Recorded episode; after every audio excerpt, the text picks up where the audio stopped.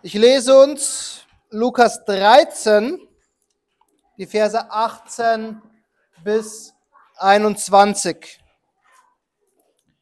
Da sprach er, wem ist das Reich Gottes gleich? Und womit soll ich es vergleichen?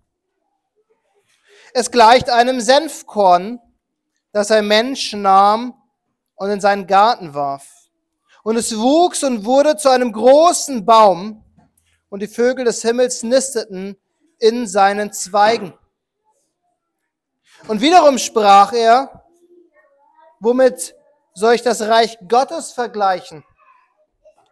Es gleicht einem Sauerteig, den eine Frau nahm und heimlich in drei Scheffel Mehl hineinmischte, bis das Ganze durchsäuert war. Dann lasst uns beten. Ewiger Gott, wir loben und preisen dich für dein ewiges, heiliges, unfehlbares Wort. Und Herr, heute Morgen beten wir, dass du uns durch deinen Geist diese Verse aufschließt, damit wir besser verstehen, was dein Reich ist und wie dein Reich sich ausweitet, welche wunderbaren Herrlichkeiten in deinem Reich auf uns warten. Herr, segne du die Verkündigung deines Wortes. Und so beten wir in Jesu Namen. Amen. Endlich, könnten wir sagen, endlich verrät uns Jesus etwas über das Reich Gottes. Weil wie oft wird in den Evangelien davon gesprochen?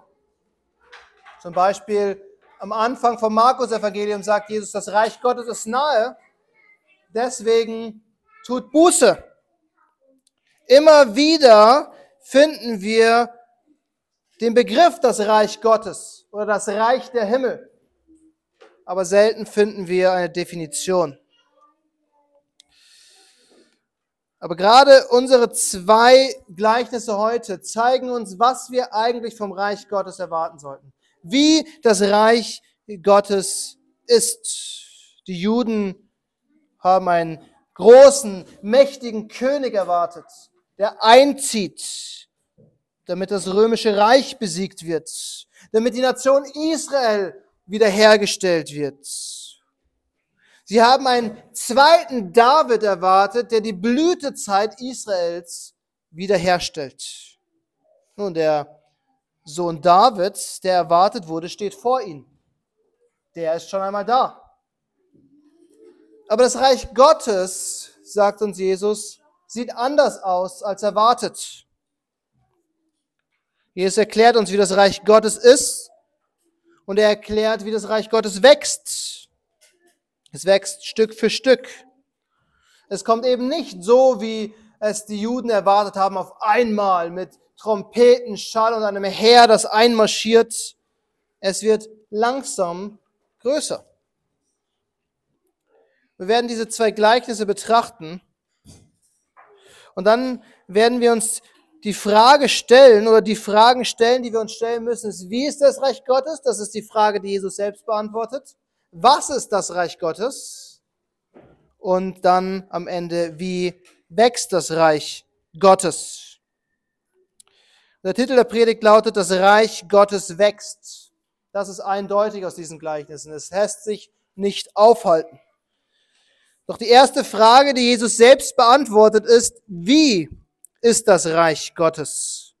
Wie ist das Reich Gottes? Wem ist das Reich Gottes gleich und womit sollte ich es vergleichen? fragt Jesus. Welches Bild haben wir, um das Reich Gottes in dieser Welt zu verstehen? Der erste Vergleich, den Jesus bringt, ist ein Senfkorn. Ein einfacher Same. Ich weiß nicht, ob ihr schon mal ein Senfkorn gesehen habt. Mittlerweile ist Senfsaat ein Standardgewürz in der Küche. Jeder, der etwas von sich hält, jeder Influencer benutzt Senfsamen in der Küche. Es ist ein sehr kleiner Same. Eine kleine braune runde Kugel. So unscheinbar wie Pfeffer. Und Jesus sagt sogar in Matthäus 13, dieses ist zwar unter allen Samen das kleinste, Das heißt, für Jesus und die Juden seiner Zeit war ein Senfsame das kleinste Samenkorn, das sie damals kannten. Das geringste, das unscheinbarste Samenkorn. Aber Jesus sagt uns, aus diesem kleinen Samen wird ein großer Baum, in dem die Vögel nisten. Und genau diese Aussage Jesu hat oft zu Schwierigkeiten geführt. Weil wenn wir in Deutschland Senf anbauen, wird es kein riesiger Baum. Ihr könnt Senfbaum googeln oh, und dann findet ihr Bilder von riesigen Bäumen, die Senfbaum heißen, aber nichts mit dem Senfsamen zu tun haben. Senf wird meistens nur so ein hüfthoher Strauch und wir pflanzen es auf Felder, damit wir ganz viel Senf ernten können, damit wir das alles nach Bautzen liefern können, um das später auf unsere Bratwurst schmieren zu können. Und die Frage ist, hat uns Jesus angelogen, wenn er sagt, aus diesem kleinen Samen wird ein großer Baum? Natürlich hat uns Jesus nicht angelogen. Jesus ist die Wahrheit in Person. Jesus beschreibt etwas, was die Menschen um ihn herum wirklich so erlebt haben. Sie haben Senf in den Garten geworfen und vielleicht ist kein gigantischer Baum raus geworden, aber es ist ein beträchtlicher Strauch raus geworden, in dem wirklich Vögel nisten konnten. Die Samen damals waren nicht so gezüchtet und kultiviert, wie sie heute waren. Sie waren nicht auf maximalen Ertrag ausgelegt. Und somit sind sie auch in dem Klima damals größer geworden, höher geworden, mächtiger geworden, als wir es heute in Deutschland kennen. Und was uns Jesus hier zeigt, ist eine wichtige Wahrheit, die er deutlich machen will. Aus etwas Kleinem, Unwichtigem, etwas, was man übersehen kann, wird etwas Großes. Und das ist der Vergleich zum Reich Gottes, den er bringt. Wie ist das Reich Gottes? Es ist wie dieser Senfsame, klein und unscheinbar, aber es wird groß. Und dann gibt uns hier sein zweites Gleich, seinen zweiten Vergleich. Und das ist dasselbe Thema. Aus wenig wird viel. Er vergleicht das Reich Gottes mit Sauerteig. Mit ein wenig Sauerteig. Wenn wir backen, benutzen wir heutzutage Hefe und wenn wir den Teig gut anmischen mit warmem Wasser und so weiter, dann haben wir innerhalb von einer halben Stunde einen fertigen Teig, den wir in den Backofen schieben können. Aber Hefe ist eine relativ moderne Erfindung, vor allem Backhefe, wie wir sie heutzutage haben. Früher hat man Wasser genommen und die gleiche Menge Mehl hinzugefügt. Und 24 Stunden hat man das gleiche nochmal hinzugefügt. Und 24 Stunden haben wir das gleiche nochmal hinzugefügt. Und ich schätze, in dem Klima in Israel hat man, keine Ahnung, drei, vier Tage gebraucht, dann hatte man den ersten Sauerteig. Und da hat man den stehen lassen, bis er richtig sauer war. Und den hat man mit Mehl vermischt. Und dann hat man das Mehl und den Sauerteig und das Öl und Wasser stehen lassen, bis ein richtiger luftiger Teig entstanden ist, den man dann backen konnte. Und das hat mehrere Tage gedauert, bis dieses Brot fertig war. Und das ist auch der Grund, warum Israel keinen Sauerteig ansetzen sollte, als sie aus Ägypten geflohen sind, weil sie keine Zeit mehr dafür hatten zu warten. Sie mussten schnell einfaches Brot backen, um satt zu werden, um dann Energie für den Weg zu haben. Und Jesus betont in diesem Gleichnis, dass diese Frau wenig, wenig Sauerteig benutzt und sie mischt ihn unter drei Scheffel Mehl. Das sind ungefähr 36 Liter Mehl. Um ein Beispiel zu nutzen, was ich verstehe, 36 Maßkrüge voller Mehl. Alle zusammen ein wenig Sauerteig und dann hat die Frau gewartet, bis das gesamte Mehl durchsäuert ist. Aber Jesus sagt, die Frau macht das heimlich. was Jesus damit nicht sagt, ist, dass sie etwas Verbotenes macht, was sie nicht hätte machen sollen, sondern sie macht etwas, was niemand anderes sieht. Es fällt keinem auf, was sie gemacht hat. Keiner wusste, dass dieser Sauerteig in das Mehl gemischt wurde, bis Stück für Stück alles nach und nach durchsäuert ist. Und genau das ist der Punkt, den Jesus hier machen will, wenn er sagt, wie ist das Reich Gottes denn in dieser Welt? Es ist klein und unscheinbar. Aber es wird Stück für Stück langsam größer. Es ist vielleicht verachtet, unbedeutend, überhaupt nicht einflussreich, manchmal unbeliebt und verhasst. Und viel zu oft, viel zu oft wird es übersehen. Und um ehrlich zu sein, das Wort Gottes verspricht uns nichts anderes. Das ist die Realität des Reiches Gottes, der Kirche Jesu Christi in dieser Welt. Und dennoch wird es immer größer. Es wächst. Es ist nicht aufzuhalten. Das ist die erste Frage, die uns Jesus beantwortet. Wie ist das Reich Gottes? Klein und unscheinbar, aber wachsend. Aber dann ist die zweite Frage, die uns wahrscheinlich allen unter den Nägeln brennt. Was ist das Reich Gottes denn dann jetzt in dieser Welt?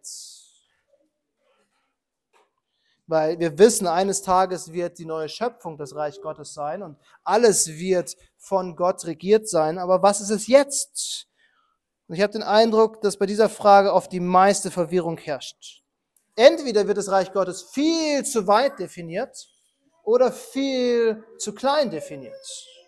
Auf der einen Seite gibt es Leute, die sagen, das Reich Gottes ist die ganze Welt. Die gesamte Schöpfung ist Gottes Reich. Gibt es bekannte Zitat von Abraham Kuyper, der gesagt hat, es gibt keinen Quadratzentimeter im ganzen Umkreis unserer menschlichen Existenz, über den Christus nicht ruft, meins. Und es stimmt. Christus ist eingesetzt als das Haupt und der Herr über die gesamte Schöpfung.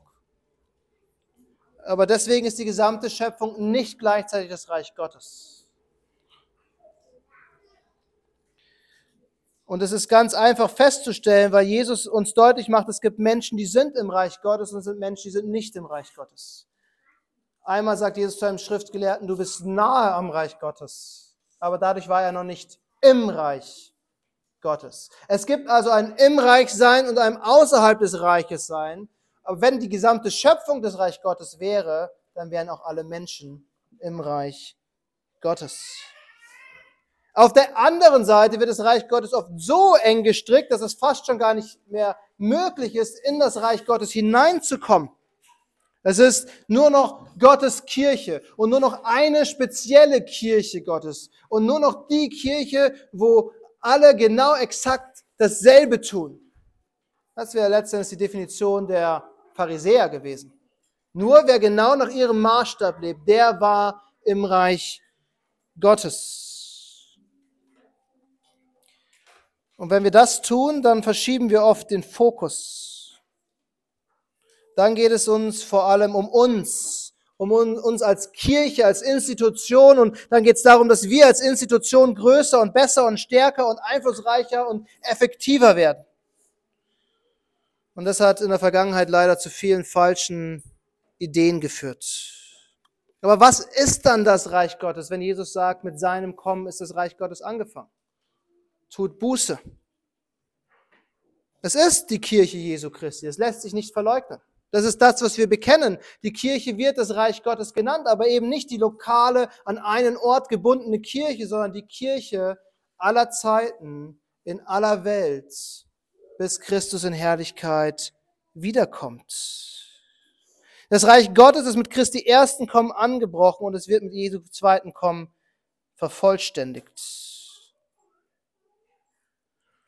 Aber es ist niemals innerhalb der Kirche, die auf dieser Erde lebt, vollkommen, weil wir auch immer Sünder unter uns haben, vermischt sind, Heuchler, Menschen, die so tun, als wären sie Christen, aber am Ende keine Christen sind, die alles richtig tun, aber am Ende nie wiedergeboren waren. Menschen, die am Ende vor Jesus stehen und sagen, wir haben für dich dies und das getan und Jesus sagt zu ihnen, ich kenne euch nicht. Geht hinfort.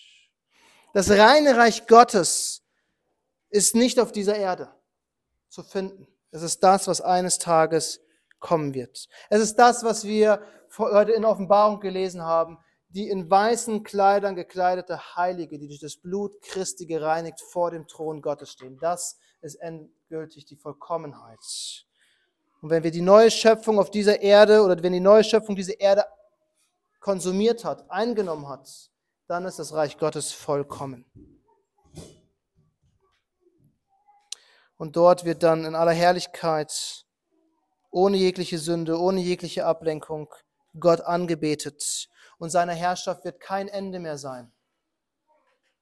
Und Christus wird auf dem Thron sitzen, mitten seiner Kirche und in Herrlichkeit regieren.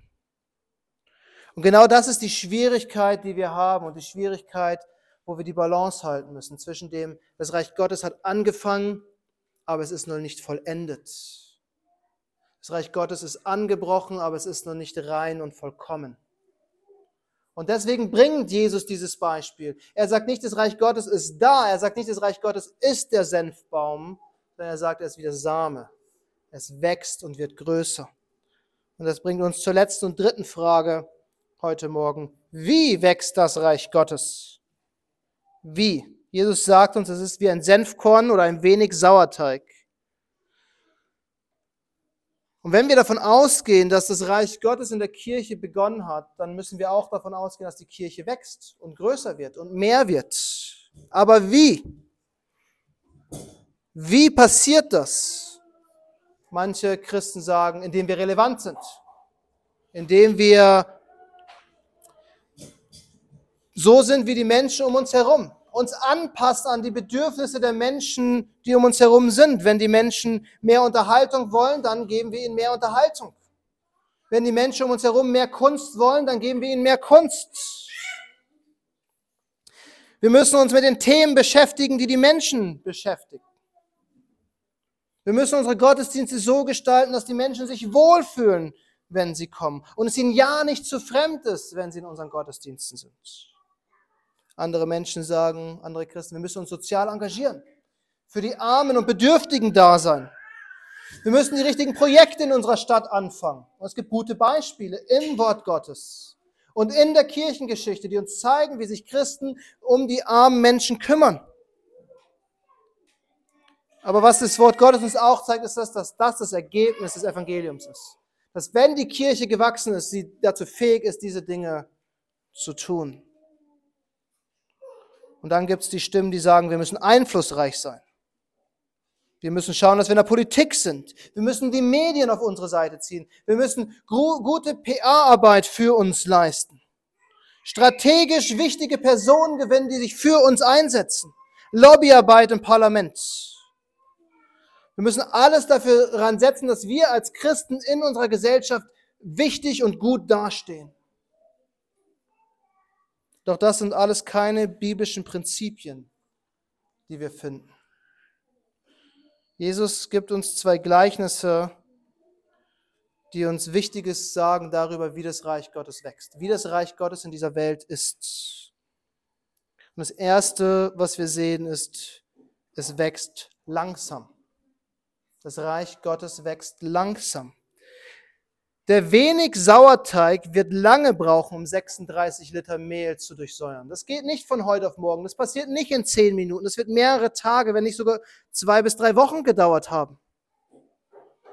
Wenn du einen Senfkorn in die Erde steckst, wirst du nicht am nächsten Tag sofort die ersten Blätter sehen. Es wird wahrscheinlich im Schnitt um die zehn Tage dauern, bis das überhaupt anfängt zu keimen und dann weitere Tage, bis die ersten Blätter überhaupt durch die Erde durchkommen. Und dann dauert es Zeit, bis dieser Baum wächst und wächst und stabil genug wird, um sich selbst tragen zu können. Wenn wir in der Kirchengeschichte schnellen Wachstum sehen, dann ist es immer eine Zeit von besonderem Segen Gottes. Aber wenn wir über die letzten 2000 Jahre Kirchengeschichte zurückblicken, wächst die Kirche langsam. Wir haben den Eindruck, dass in der Apostelgeschichte Paulus eine Gemeinde nach der anderen baut. Und es waren hunderte von Leuten, die sich zusammengekommen sind. Das waren Jahrzehnte, die Lukas in der Apostelgeschichte zusammenfasst. Und Paulus, für Paulus war eine Gemeinde gegründet, wenn fünf Leute dort waren und Älteste vor Ort waren, dann konnte er weiterziehen. Wir können davon ausgehen, dass die Gemeinden in Korinth oder Athen oder wo auch immer nicht größer als 50 Personen waren. Zumindest zu, Jesu, zu Paulus Lebzeiten noch. Die Realität ist, das Reich Gottes wächst langsam. Zweitens, das Reich Gottes wächst unscheinbar. Ich gehe davon aus, dass du im Laufe deines Lebens schon so viele Pflanzen zertreten hast, dass du es gar nicht zählen kannst. Weil du es gar nicht realisiert hast, Da fällt ein Samen an den Boden und keimt und kommt an die Oberfläche und man sieht nur ein paar Blätter und im Rasen oder zwischen den Fugen sieht es nach nichts aus und man läuft drüber und die Pflanze ist kaputt. Wenn man Pflanzen züchten will, dann nimmt man sich Zeit, dann packt man sie in geschützte Orte, man gibt ihnen Nährstoff und man lässt sie langsam wachsen. Und genauso ist es mit dem Reich Gottes.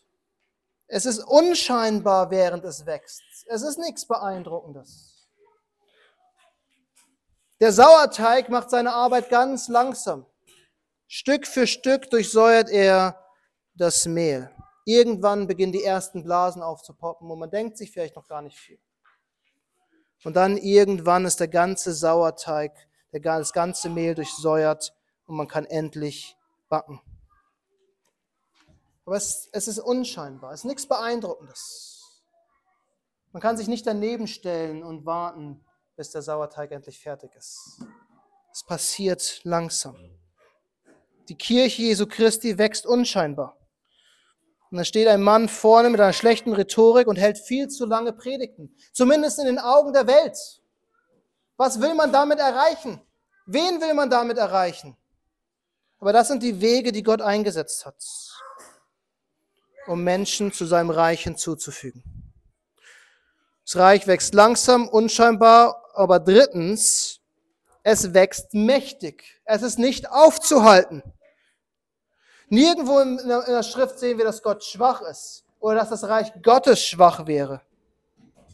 Gottes Reich kommt mit Macht und Herrlichkeit. Es sieht unscheinbar aus. Es wächst langsam, aber es ist nicht aufzuhalten. Wenn eine Pflanze wächst, dann wächst sie. Wenn der Sauerteig arbeitet, dann ist das Mehl durchsäuert. Irgendwann ist es vorbei. Man kann es nicht aufhalten. Und das ist das Reich Gottes. Es scheint unscheinbar zu sein und nicht beeindruckend zu sein, was wir in Berlin leisten. Aber wenn Gott durch seinen Geist das Wort Gottes in dem Herzen eines Menschen anwendet, dann entsteht komplett neues Leben. Dann wird das Herz aus Stein von ihm genommen und ein neues Herz gegeben, auf dem das Gesetz Gottes geschrieben ist. Dann wird ein Mensch vom geistlichen Tod in geistliches Leben getragen. Das ist ein mächtiges Werk Gottes, das so nirgendwo anders geschehen kann, außer im Reich Gottes. Aber lasst uns einen vierten und letzten Punkt betrachten. Das Gott, Reich Gottes wächst durch Gottes Segen. Das ist der eigentlich offensichtlichste Punkt, den wir vielleicht zu schnell übersehen. Aber Paulus schreibt in 1. Korinther 3, so ist also weder der etwas, welcher pflanzt, noch der, welcher begießt, sondern Gott, der das Gedeihen gibt. Gott gibt den Wachstum. Er gibt die Mitarbeiter und Mitarbeiterinnen im Reich Gottes. Er gibt die Menschen, die ihren Teil dazu beitragen. Paulus war derjenige, der nach Korinth gereist ist und die Gemeinde gegründet hat. Dann ist Apollos gekommen und hat dort Jahre gepredigt und die Gemeinde ist gewachsen. Und Paulus sagt, Beide haben guten Dienst geleistet, aber es war Gottes Segen, der die Gemeinde hat wachsen lassen. Wir, wir können Gottes Reich nicht nur mit unseren Fähigkeiten wachsen lassen. Wir können Menschen einladen, wir können Menschen ziehen, wir können für die Menschen attraktiv sein. Aber wir können niemanden zu einem Christen machen. Wir können niemanden bekehren. Wir können unsere Stuhlreihen füllen, aber Ende muss Gott den Glauben schenken. Und jetzt wirklich zu allerletzt die grundlegende Wahrheit, die vielleicht nicht unbedingt aus dem Text direkt kommt, aber die wir nicht vergessen sollten. Gottes Reich wächst durch die Gnadenmittel. Das sind die Mittel, die Gott gegeben hat, um seine Gnade zu vermitteln, weiterzugeben, zu präsentieren und anzuwenden. Und es ist offensichtlich, in der Predigt wird das Evangelium verkündet und der Heilige Geist nutzt dieses Evangelium, um Glauben zu wirken. Im Gebet flehen wir Gott an, dass er Menschen errettet, dass er unsere geliebten Familienmitglieder zu sich zieht, dass er unsere Nachbarn zu sich zieht. Aber selbst das Abendmahl und die Taufe sind Mittel, wodurch Gottes Reich wächst.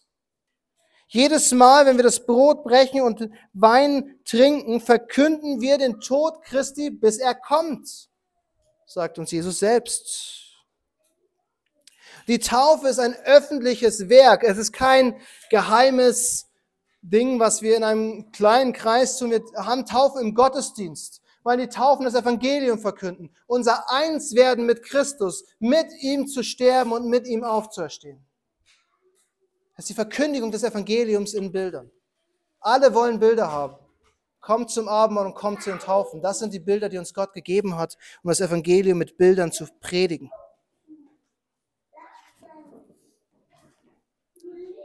Gottes Reich in dieser Welt wirkt wie nichts, unbedeutend und klein.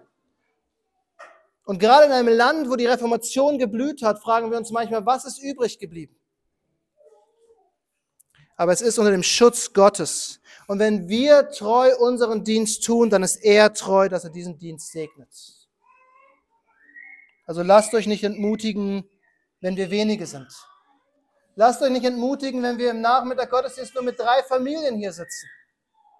Gott baut sein Reich. Wenn wir auf den Herrn vertrauen, dann gibt er Wachstum. Vielleicht langsam, unscheinbar, vielleicht sogar so langsam und unscheinbar, dass es uns selbst gar nicht auffällt. Aber das Reich Gottes wächst. Es ist nicht aufzuhalten. Und das ist das, was Jesus hier deutlich macht. Er sagt nicht, es ist wie jemand, der den Samen aussieht und vielleicht wächst ein Senfbaum, der Samen wird in den Garten geworfen und es entsteht ein Senfbaum. Der Sauerteig wird unter das Mehl gemischt und das Mehl wird durchsäuert. Wir müssen Gott vertrauen, dass er sein Reich wachsen lässt. Amen.